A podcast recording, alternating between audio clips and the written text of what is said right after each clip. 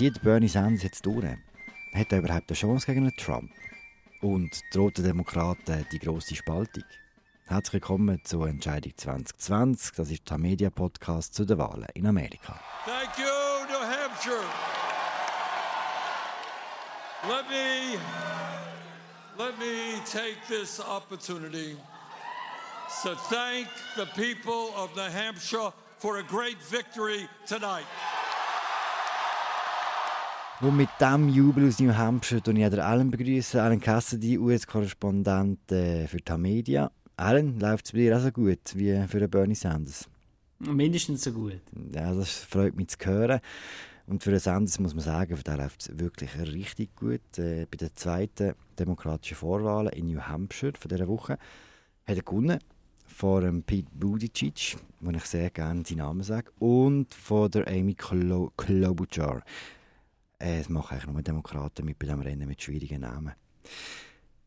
Du, Alan, in der Geschichte, in der Geschichte der Primaries, diesen Vorwahlen, hat es glaube noch nie jemanden gegeben, der in Iowa gewonnen hat und in New Hampshire, die beiden ersten Veranstaltungen, und wo nachher nicht Nomination bekommen hat.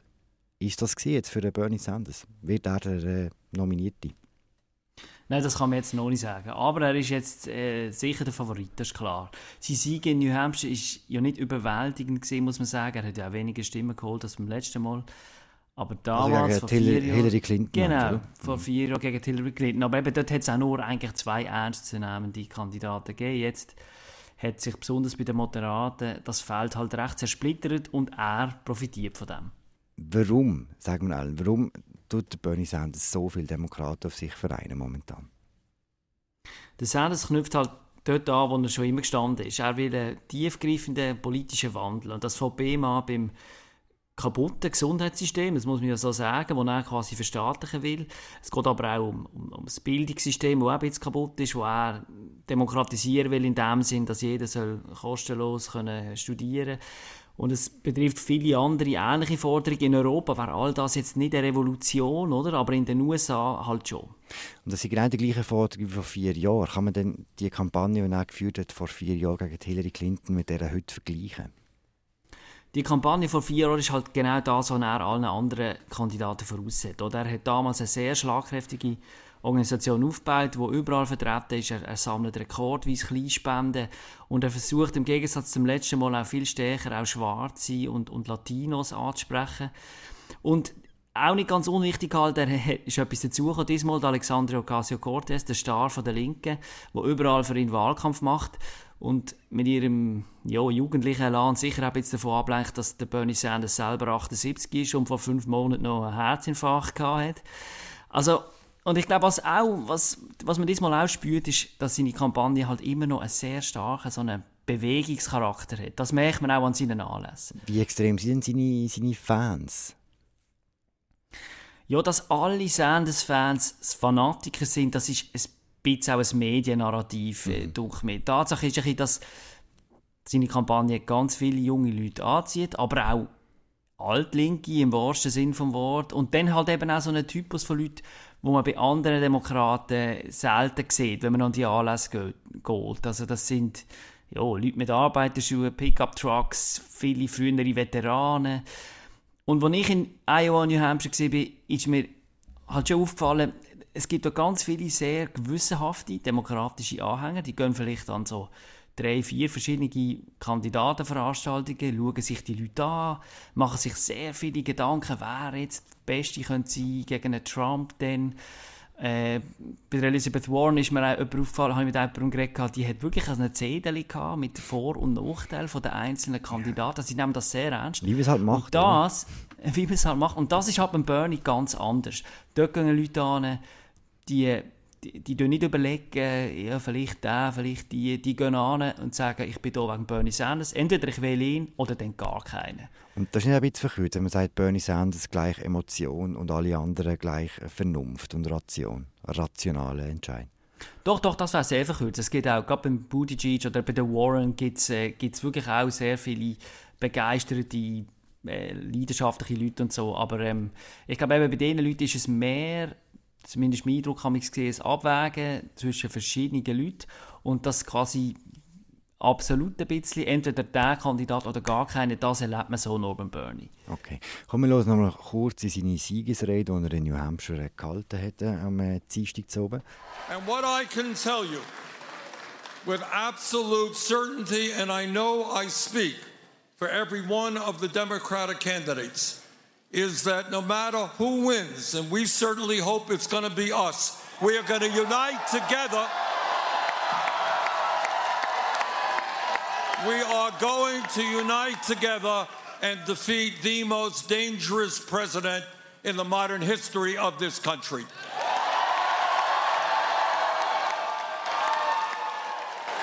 And the reason I believe we are going to win is that we have an unprecedented grassroots movement from coast to coast of millions of people. Da sagt er, dass man gegen einen gefährlichen Präsidenten der amerikanischen Geschichte äh, kann gewinnen kann. Und zwar, weil man, also er eine Grassroots-Bewegung aufbaut und weil seine Kampagne über mehrere Generationen äh, Leute erfasst. Was glaubst du, falls der äh, Bernie Sanders tatsächlich der äh, Nominierte wird von der Demokratischen Partei, hat er eine Chance gegen Donald Trump? Bernie Sanders Theorie, seine Theorie geht halt ein bisschen so, oder? Er, Im Gegensatz zu anderen Kandidaten tut er nicht so auf einen Fokus legen auf so Wechselwähler, auf die Leute, die vom Obama zum Trump gegangen sind. Seine Theorie ist, er baut eine ganz neue eigene Wählerkoalition auf, ähm, wo quasi dadurch gönnt, dass sie halt möglichst viele Leute an die bringt, die sonst nicht gehen, gehen wählen. Und wenn man sich anschaut, dass Nichtwähler, das sind nun mal die grösste Gruppe, viele junge Leute gehen nie wählen, auch Minderheiten, bei den Latinos gehen viele nie wählen. Und in der Theorie kann das schon funktionieren. Mhm. Bei seiner Kampagne ist die Frage eher ein bisschen andere, ob sie nicht eben auch die demokratische Partei spalten, also mhm. das Lager. Er ist ja formell eigentlich nur halber Demokrat. Er ist das Leben lang hat er Politik gemacht als Unabhängiger, oft auch gegen Demokraten und viele von seinen Anhängern haben eine, wirklich auch eine grosse Verachtung für die Partei oder sie mhm. sehen sie irgendwie mhm. als äh, neoliberales Werkzeug von Wall Street und so und, und, und in der Partei gibt es darum wieder viel gemäßigt die, die die Vorstellung von Bernie als Kandidat gegen Trump äh, wirklich einen Albtraum finden. Nicht unbedingt einmal, weil er so links wäre, sondern weil sie einfach glauben, dass ein selbsternannter demokratischer Sozialist gegen Trump garantiert wird untergehen. Okay, bleiben wir kurz bei dieser Theorie, dass er äh, unentdeckte Wählerschichten kann für sich äh, gewinnen Gibt es denn schon Anzeichen, dass das könnte funktionieren auch konkret? Also in Iowa war es so, dass die Wählerbeteiligung äh, etwa gleich war wie letztes Mal und, und deutlich tiefer war als 2008. Also es war die Vorwahl, wo der Barack Obama am Schluss gewonnen hat. Und in New Hampshire sind es jetzt nach den ersten so Zahlen, die man hat, wir nehmen das ja kurz nachher auf, sind es jetzt schon mehr Leute gewesen. Aber jetzt die überwältigende ähm, quasi Andrang an Turnen hat es jetzt noch nicht gegeben. Aber man muss auch sagen, es ist ein bisschen früh von der Beteiligung in der Vorwahl darauf zu schließen, was denn in der Hauptwahl im mhm. November wäre. Das ist historisch gesehen nicht das Gleiche. Okay, kommen wir uns noch ganz kurz zu den anderen Kandidatinnen und Kandidaten äh, widmen. Zum Beispiel der Amy Klobuchar, die eine dritte geworden ist, auch Delegierte bekommen hat, und die hören wir es doch kurz.